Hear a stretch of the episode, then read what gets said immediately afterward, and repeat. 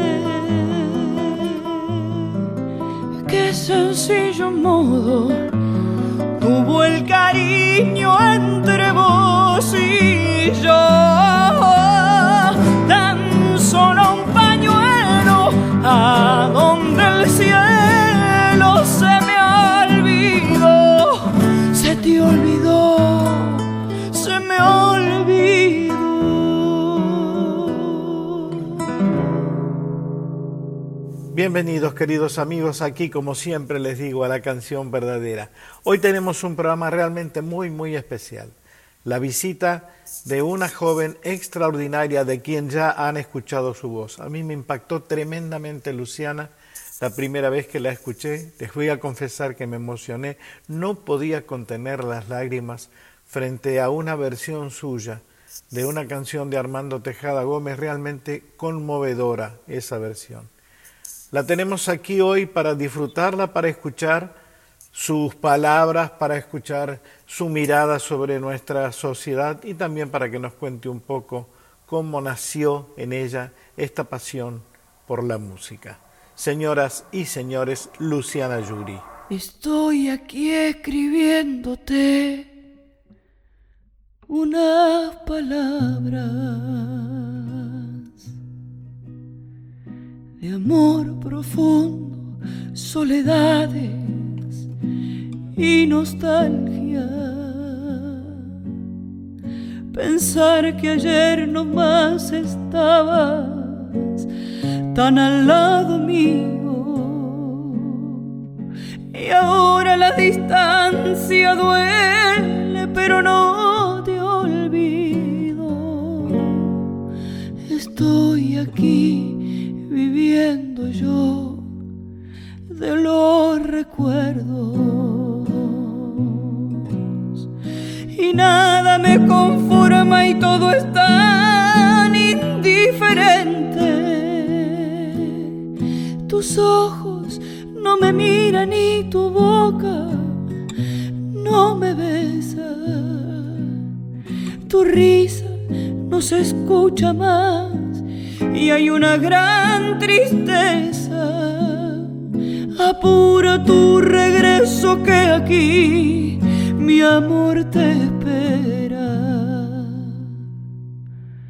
Probablemente estés mirando la misma estrella que yo.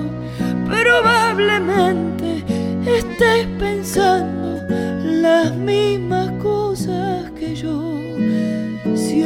los ojos, digo tu nombre una y mil veces.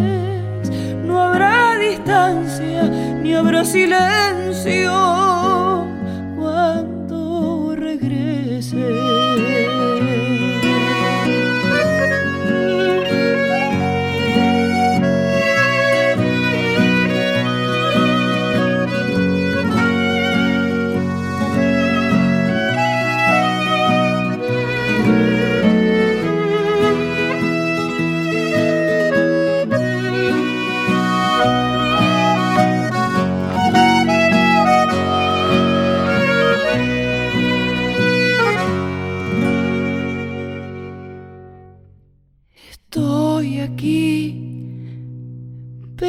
Pensando en ti cada momento.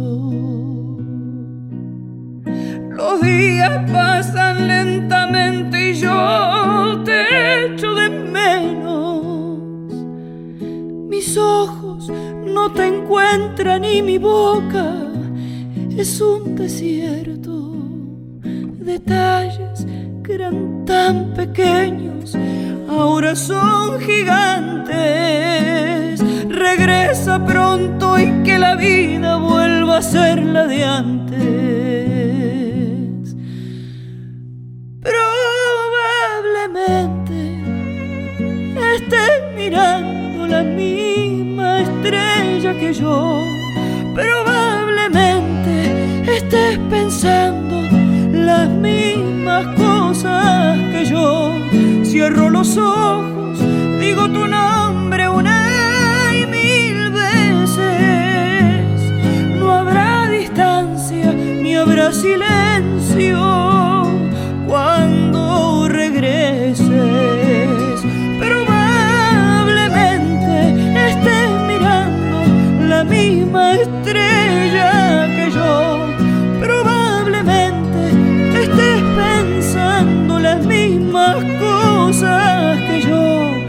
Cierro los ojos, digo tu nombre una y mil veces.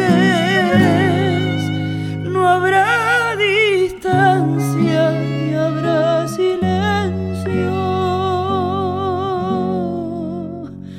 cuando regrese.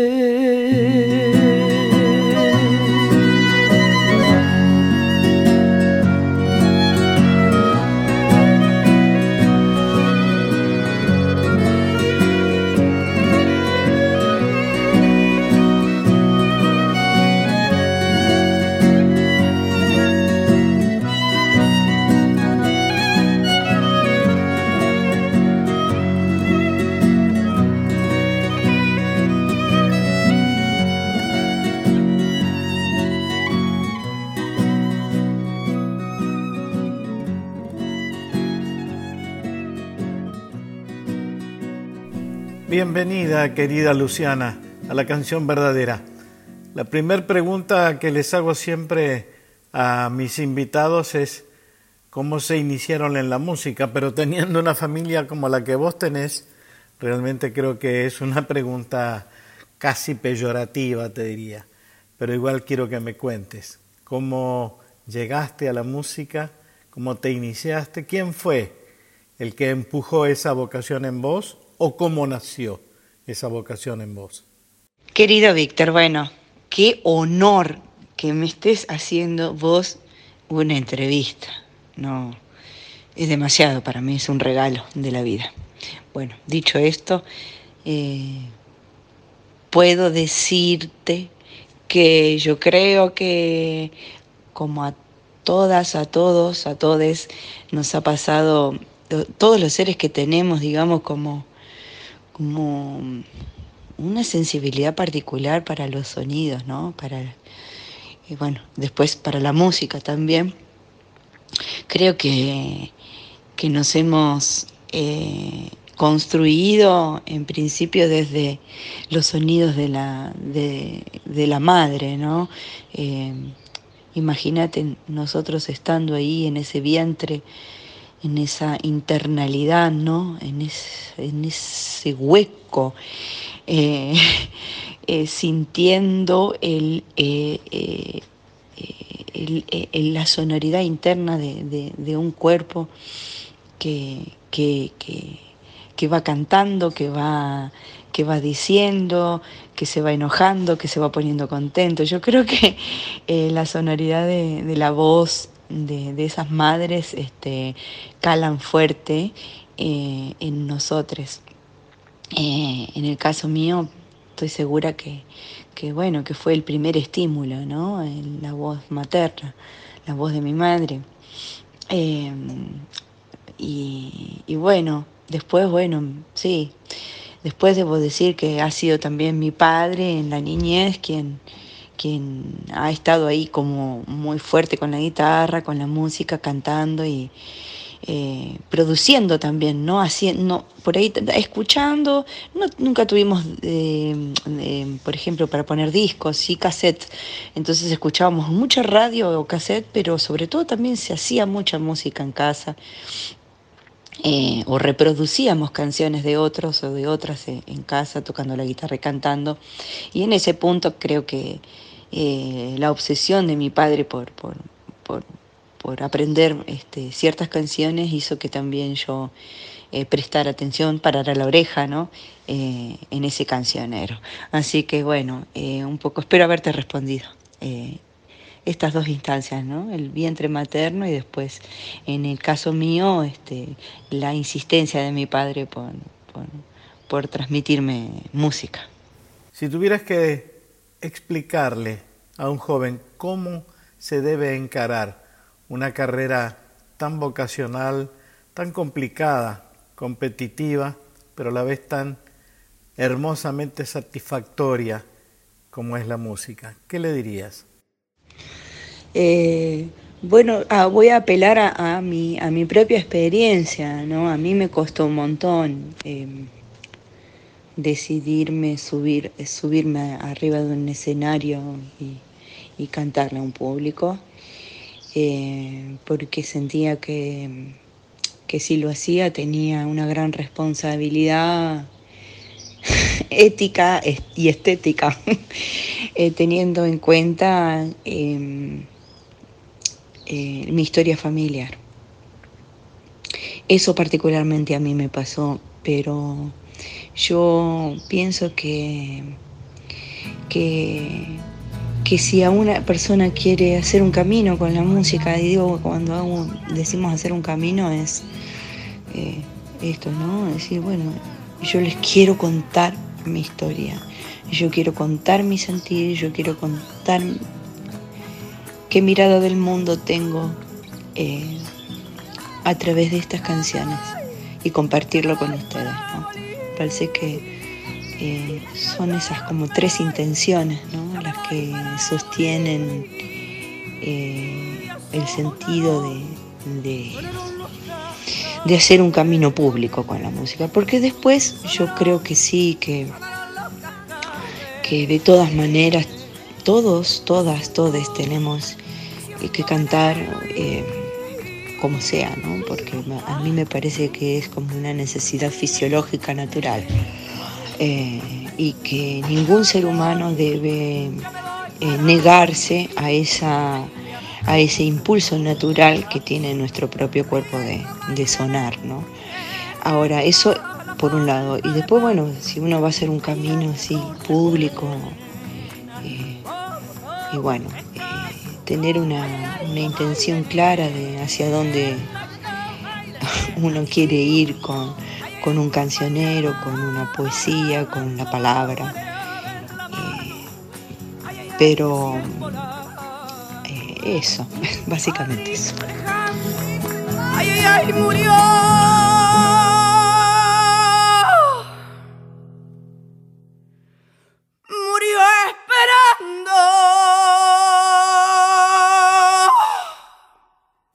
Arranqué este programa de la canción verdadera con una canción que cuando te la escuché por primera vez me sacó lágrimas.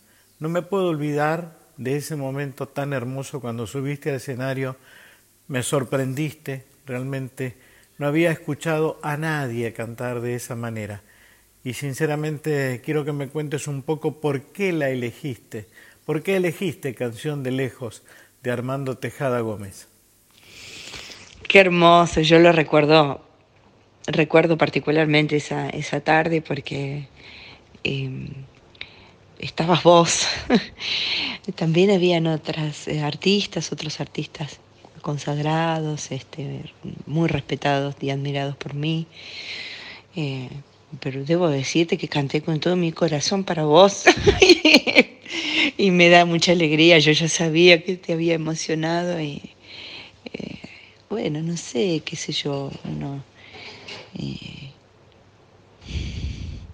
no sé cómo son esas, esas eh, intenciones que uno tiene en querer conmover al otro, ¿no? Es mostrarle una ventana abierta hacia el interior del corazón de uno para ver si al otro le pasa lo mismo y sentirnos hermanados en ese sentimiento. Creo que nos pasó eso a los dos ese día con Canción de Lejos.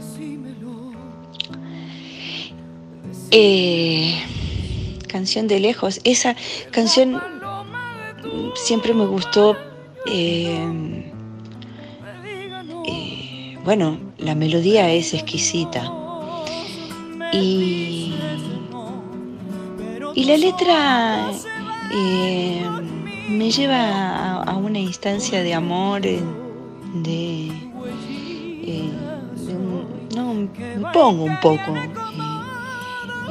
en un personaje y también seguramente en ese personaje también habré estado yo en algún momento de mi vida, ¿no? Con alguien eh, con, como, como, como eh, en, una situación de, de, amor, de pareja, de,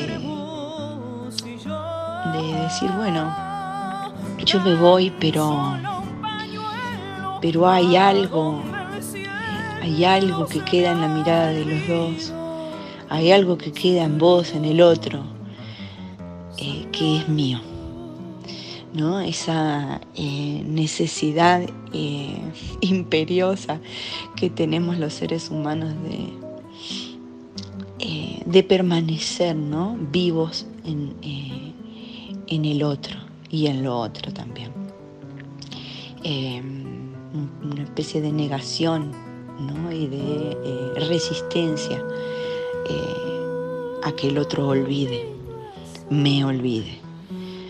Eh, eso, querer vivir en el otro aún eh, después de, de saber que, que, no nos vamos a volver a ver más. Eh, eso es, eh, digamos, lo que a mí me, me, impulsa o me impulsó a, a, cantar esa canción tan, tan hermosa y tan romántica. ¿no? Bueno, eso. Me suelen ver a medio vuelo de tu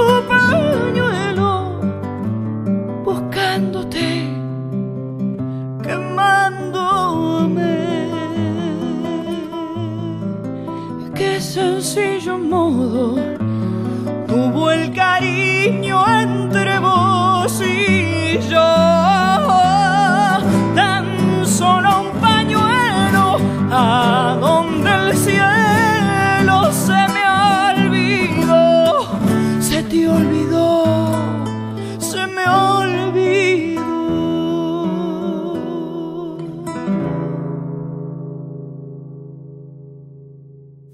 Como artista siempre acepté que más allá de lo que podía expresar desde mis cuerdas vocales, necesitaba un sustento, una vestimenta, algo que me sostuviera. Y poco a poco me fui encontrando con determinados músicos que al final fueron parte de toda mi historia musical, de toda mi historia y de toda mi propuesta como cantante y también como compositor. Tu relación con Carlos Moscardini a mí me parece insuperable, sinceramente, eh, y quiero que me cuentes un poquito cómo fue que se pergreñó ese disco tan hermoso que se llama Maldita Huella, en el que Carlos Moscardini te acompaña. A Carlos Moscardini eh, lo conocí en, en, la querida Peña del Colorado, en un tiempo glorioso de la Peña del Colorado, donde conocí a muchos grandes, eh, como Rubén Lobo, como Rodolfo Sánchez, como Juan Falú, en fin. A partir de que nos conocimos, yo lo escuché tocando Camino de las Tropas y pensé que, que había encontrado algo muy especial en la guitarra de Carlos, eh, único eh, en su forma. Y, y, a él le pasó algo parecido cuando me escuchó cantar. A partir de ahí hicimos una amistad, eh, poco a poco nos fuimos conociendo él me había invitado para hacer dos canciones en ese disco que iba a hacer. Y, la cosa se fue haciendo más intensa, más intensa, muchas charlas, muchos encuentros eh, en casa, en Tortuguitas. Iba a casa y se quedaba horas. Hablaba, hablaba, hablaba, hablaba, charlaba mucho, cosas muy interesantes. Eh, y, la verdad es que, bueno, se terminó haciendo un disco a dúo. Es un disco con canciones de él, algunas canciones mías y canciones reversionadas este, de este, referentes que compartimos, ¿no? Como Carlos Gardel, Spinetta Atahualpa Yupanqui y Omar Moreno Palacios. Em, es un discazo, fue mi primer disco así oficial, digamos, grabado con sello en estudio y bla. O sea, fue una cosa muy hermosa para mí. Y además fue un, director artístico muy importante en mi vida, alguien que me marcó también eh, en la forma de decir, eh, que buscó em, tonalidades que, que a él le gustaban en mi voz. Eh, digamos, siempre me dio mucha libertad, pero, pero o sea, eh, tuvo muy claro cuáles eran mis recursos, mis posibilidades vocales, y él fue dirigiendo hacia dónde eh, encauzar esa, esa voz. Este, fue, fue un trabajo de aprendizaje absoluto y, hermoso. Y, bueno, y hasta el día de hoy es una persona adorable que quiero mucho, que mi amigo, no, no, nos vemos tanto eh, porque vivimos medio lejos, pero nos queremos y nos respetamos y, queremos muy mucho. Carlos Moscardini, eh, bueno, una de las guitarras argentinas para mí más eh, importantes este, de estos últimos años. No viene de los ríos la montaña. Este aire de suburbio que mi alma empaña. Es como si brotara desde el asfalto, transpirando mi pampa, fiebre y espanto. ¿Dónde está la gente que en noches mansas abrigaba en veredas sus esperanzas? Presos como un castigo, penas y quejas van destruyendo sueños, reja tras reja falsos dioses conjuran para el engaño. Y esta maldita huella nos van dejando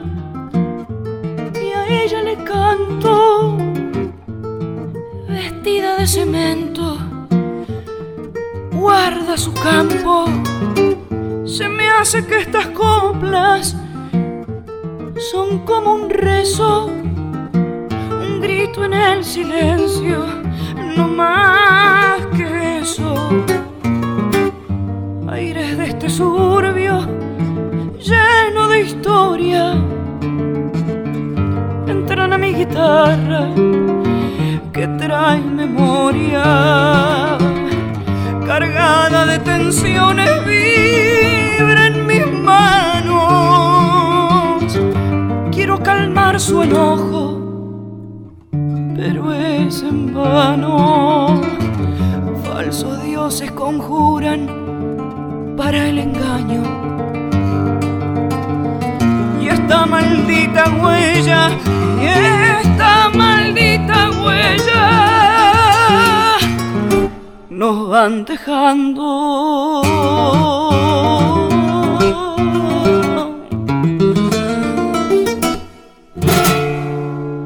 Tu disco en desmesura arranca con un clásico del rock nacional, nada más y nada menos que de Luis Alberto Spinetta y de Cutaya ¿Por qué elegiste esa canción para empezar el disco y después cómo fue esa experiencia, supongo que maravillosa, la de componer con tu papá justamente la canción que le da título a ese CD?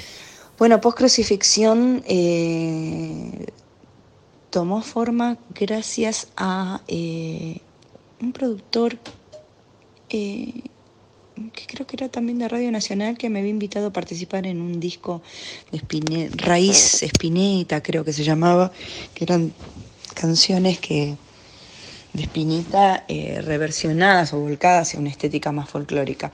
Y en ese momento la invitación, la propuesta me parecía linda, pero no, no se me ocurría qué canción hacer. Pasó el tiempo, ese disco se cerró, se hizo, se publicó y yo Después, dando vueltas, encontré que post crucifixión había sido el tema que hubiera sido para ese disco. Entonces, este, yo tenía que grabar, eh, ya estaba empezando a entrar a grabar mi disco en desmesura, mi segundo trabajo solista, y me parecía que post crucifixión era el tema. Eh, porque, porque, bueno, representaba en aquel momento eh, eh, varias instancias, ¿no? Todas tienen que ver con la muerte, o con la agonía y la, próxima muerte, ¿no? Eh, en ese año yo perdí a, mi tío, a Leonardo, y podría decirse que ese disco está dedicado enteramente a él, ¿no?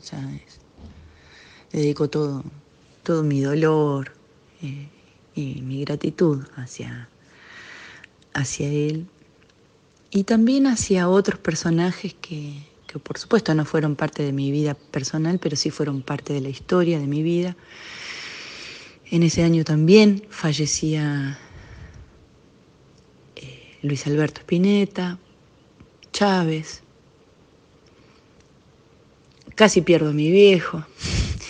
Fue un año muy plutoniano, ¿no? Entonces, este, me parecía que,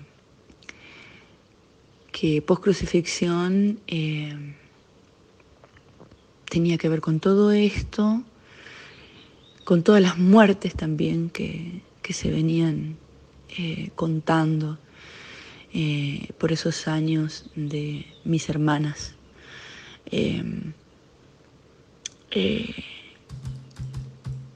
con, respecto a, los femicidios, ¿no? También, ¿no?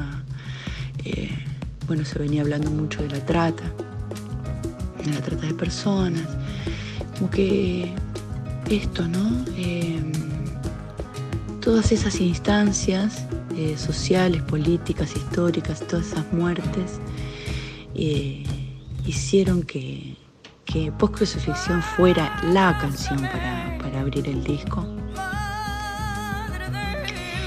Eh, y lo que hice fundamentalmente, así desde lo musical, fue mm, borrar el riff eh, legendario, eh, hermoso por otro lado, pero que yo necesitaba correrlo para, para que la gente que escuchara esta versión de post-crucifixión afincara su, su, sentido más en la letra que en la música.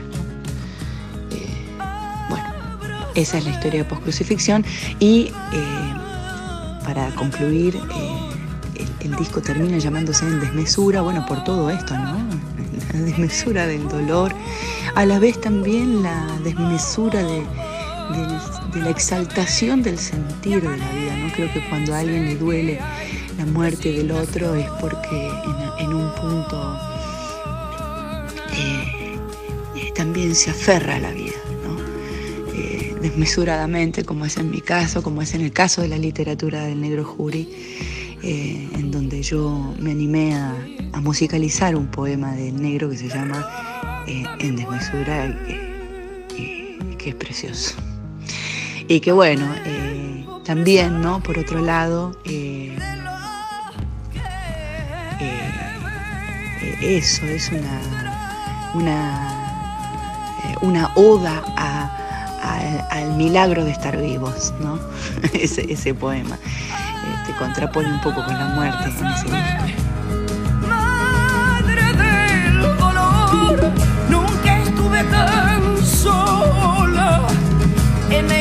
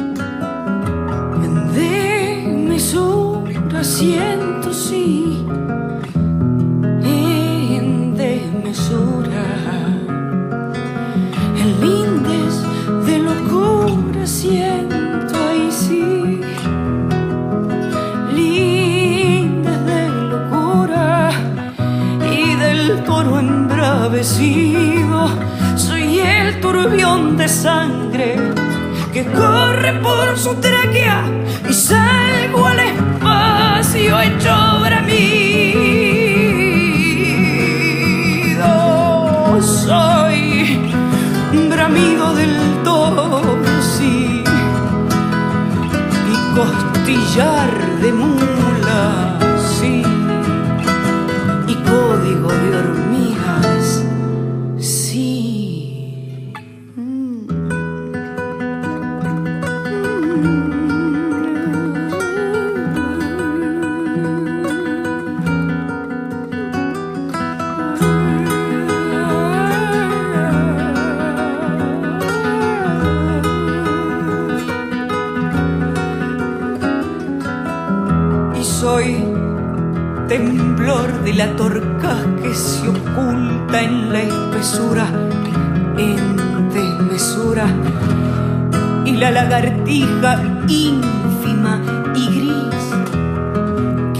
de nacer en el desierto soy yo, y con ojos de cristales verdes miro en asombro, giro y miro en derredor el tremendísimo suceso.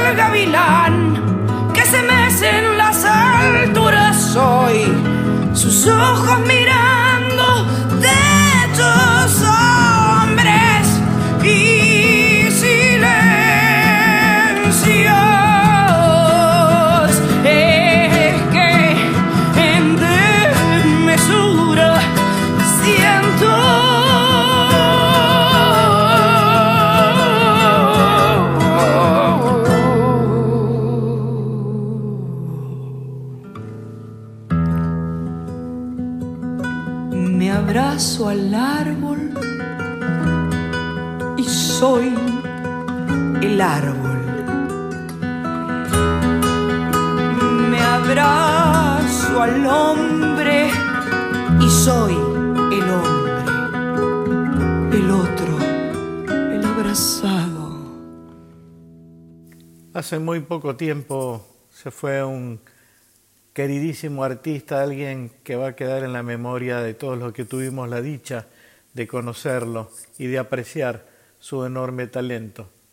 Ese fue Gabo Ferro, con quien tuviste una dupla maravillosa, extraordinaria, entrañable. Voy a pasar algunas de las canciones que ustedes han tocado juntos. Pero contame un poco, sobre todo, no solo de esa relación, contame un poquito de esa relación y lo que significó para vos, Gabo Ferro, y cómo fue la relación que se generó a través de En el fondo del mal con la película de Saura, con Sonda.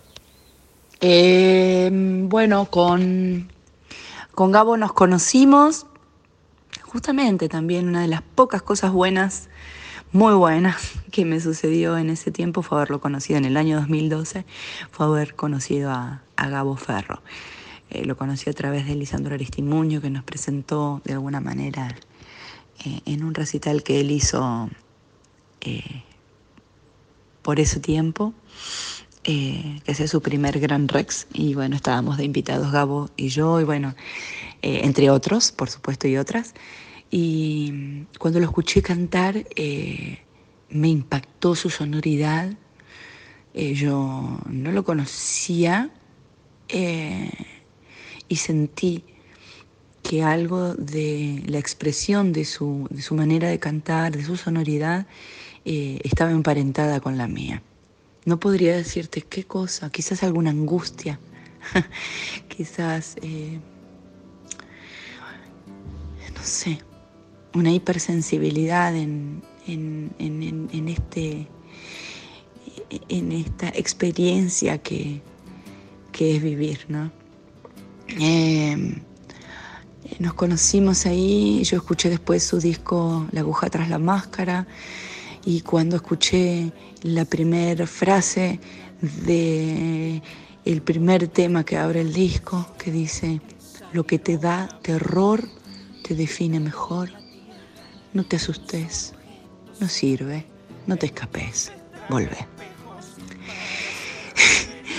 Entendí que que, que mi, que mi, mm, mi andar por el mundo tenía también que pasar por estos caminos, ¿no? por ver estas oscuridades eh, que son parte de, de la historia de mi vida y de la historia de la vida de todos. ¿no?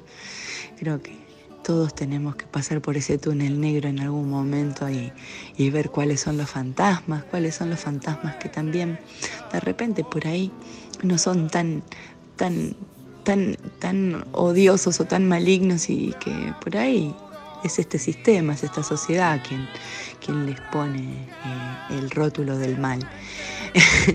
bueno, me fui medio por otros lados, pero me parece que tiene que ver todo esto con, con- la escritura de Gabo y sobre todo con, con el mensaje de sus canciones, ¿no? De relativizar el arriba y el abajo, eh, eh, traspolar los mundos, eh,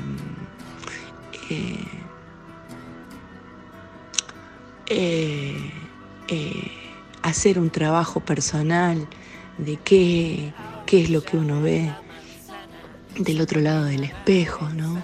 ¿Cuál es el, ¿Qué es lo que se refleja eh, en uno cuando uno se mira a un espejo? Eh, ¿Qué es lo que está construido como, como, como parte de una personalidad, pero que al fin y al cabo finalmente termina siendo una máscara, algo que, nos propusimos ser para sostenernos eh, más o menos indemnes en este, en este mundo, en este sistema que, estamos viviendo, eh, en estas condiciones. Parece que eh, todos estos interrogantes nos, propone la, la, poesía de, Gabo. conocerlo fue fue, liberador, fue, un hallazgo, fue bueno, me hizo trabajar mucho eh, eh, en, mi personalidad y en mis, en mis conductas, en mis elecciones. Todo eso me trajo mi hermano y me sigue enseñando, porque lo sigo descubriendo en tantas canciones que ha dejado.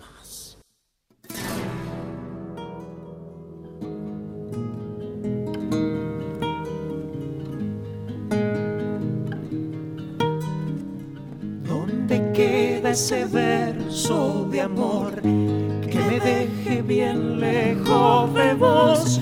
Ese verso que hace respirar cuando quedo en el fondo del mal. Dos serpientes me saben cuidar, me acompañan cuando entro a este mar de recuerdos de veneno y sal. Todo fondo es el fondo del mal cada viento traerá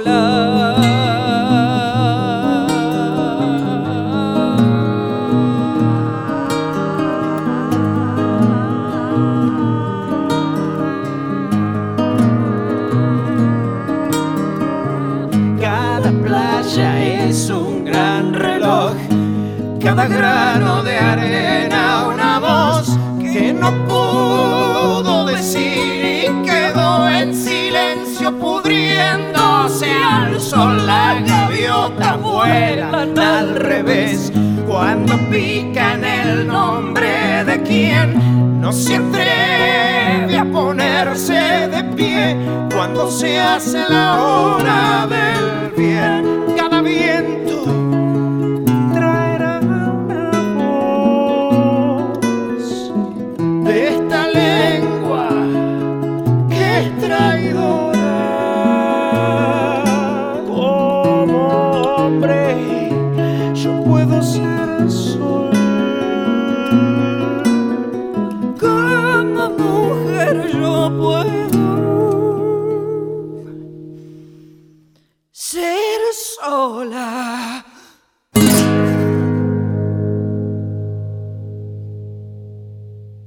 Si la vida te diese la oportunidad de volver a un momento de tu infancia o de tu adolescencia, ¿cuál elegirías? Si elegir uno es difícil, pero a medida que lo estabas preguntando, la verdad que debo ser fiel a lo primero que me apareció en, la cabeza, que, que fue una vez que fui a ver a mi tío al Teatro Astros, me acuerdo yo era chiquita, tendría cinco o seis años. Era la primera vez que iba a un teatro. Era la primera vez que veía tanta gente junta. Era la primera vez que veía a un artista en vivo arriba de un escenario. Y da la casualidad que justamente esa primera experiencia la viví eh, mirando y admirando a, a mi tío, a Leonardo. Y y sí, si tuviera que volver, me gustaría volver a vivir ese momento, aunque lo tengo bien fresco en la memoria, por suerte. Creo que no me lo voy a olvidar en mi vida. Al final del recital, mi madrina que me había llevado a verlo, eh, me acerca al escenario, mi tío me sube en brazos, me levanta en sus brazos y me sostiene. Y me muestra a todo el público, abrazándolo a ovación y puro aplauso. Yo creo que cuando estuve ahí, tan pegada a su cuerpo, tan chiquita yo, tan inmenso todo, lo que estaba viviendo dije, yo quiero esto para toda mi vida, yo quiero que me quieran así. Eso, ¿no? En definitiva, creo que, que quienes hacemos un camino hacia lo público y queremos subirnos arriba de un escenario, somos como niños Eh, pobres niños tiernos que, lo único que quiere es que un montón de gente lo quiera. Me emociona mucho decirte esto porque siento que, que esto en, el fondo nos, sucede a todos, a todas. Eh, y también te incluyo, ¿no? Así que si te hubiera que volver a vivirlo, eh, con gusto lo haría porque fue una experiencia muy hermosa y creo que me marcó para el resto de mi vida. Y finalmente, querida Luciana, agradecerte en principio la deferencia, la consideración por concedernos estos minutos de tu tiempo para contestar estas sencillas preguntas que seguramente le van a servir a muchísima gente para conocerte un poco mejor y a mí para quererte más. Quiero que nos dejes una mirada sobre los tiempos que corren, sobre todo sobre la posibilidad de que la humanidad encuentre el camino adecuado para defender lo que tiene que defender en principio, que es el medio ambiente y la vida. Si crees que eso en el futuro, mediante la fuerza de los colectivos, de los movimientos colectivos, pueda llegar a ser posible. Yo creo que sí, eh, yo creo que ya está sucediendo. Eh, ya un montón de gentes eh, están pensando, componiendo, creando y gestando instancias de recuperación, de alarmas, por lo menos, ¿no? De banderas de alarmas, eh, para, para darnos cuenta de que de que en un punto hay cosas que este sistema capitalista en el que estamos viviendo, si bien eh, por un lado pareciera que está cayendo, eh, por otro yo creo que se está transformando y se está em, mm, corporizando desde, desde otros lugares, ¿no? sobre todo, por ejemplo, desde la virtualidad. Pero más allá de esto, eh, este es el famoso monstruo grande que pisa fuerte, ¿no? Como decía León. Sigue estando. Eh, pero bueno, yo creo que la venda se está corriendo, que hay una generación eh, de gente más joven que yo y gente de mi generación también, pero creo que de mi generación y más jóvenes para atrás eh, o para adelante, como se quiera ver, eh, tienen una mirada más alerta, más despierta. Y nos estamos dando cuenta que, que la urgencia es ya, que reciclar nuestra basura es ya, que compostar es ya, que tener una relación de nosotros, nosotros mismos con la naturaleza y y, que es posible lograr en forma progresiva un, cambio. Eh, tengo esperanza porque además eh, tengo una hija. Eh, y si bien hay veces que mi esperanza flaquea, fulero, fulero, fulero, la renuevo inmediatamente en los ojos de ella y en, su conciencia por la ecología, por ejemplo, y aprendo mucho. Así que nada, eso me parece que es vital. Y como decía el flaco Spinetta, ¿no? Eh, por ahí no plantearse grandes logros, sino pequeños, micros logros. Cuidar al otro, cuidar al que tenés al lado. Ya eso es un, un pasito más adelante hacia,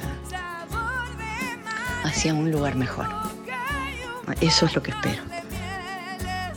Agradecerte, querido Víctor, esta entrevista a la distancia, pero muy sentida. Decirte que te admiro profundamente, eh, que te quiero, que me conmueve profundamente tu sonoridad y que ojalá pronto el destino nos vuelva a cruzar arriba de un escenario. Te quiero, te abrazo. Gracias.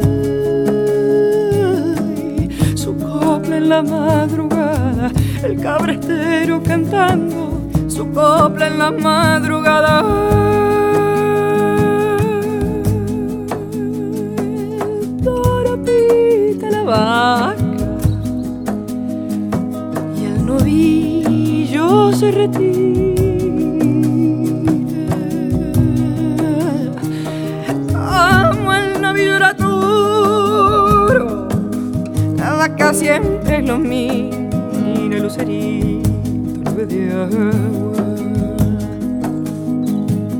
La luna busca la sombra y no la puede encontrar, la luna busca la sombra y no la puede encontrar, porque la sombra se esconde.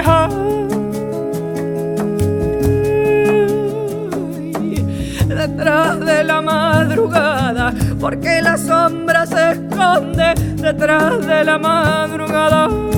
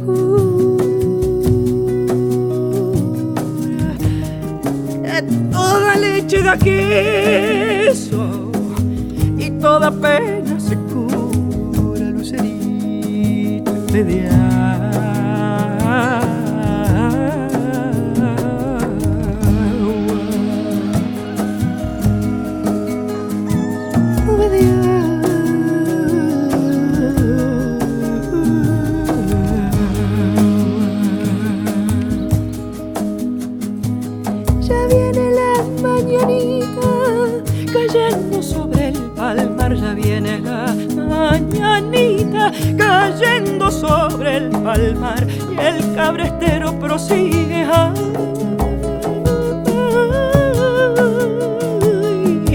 con su doliente cantar y el cabrestero prosigue con su doliente cantar.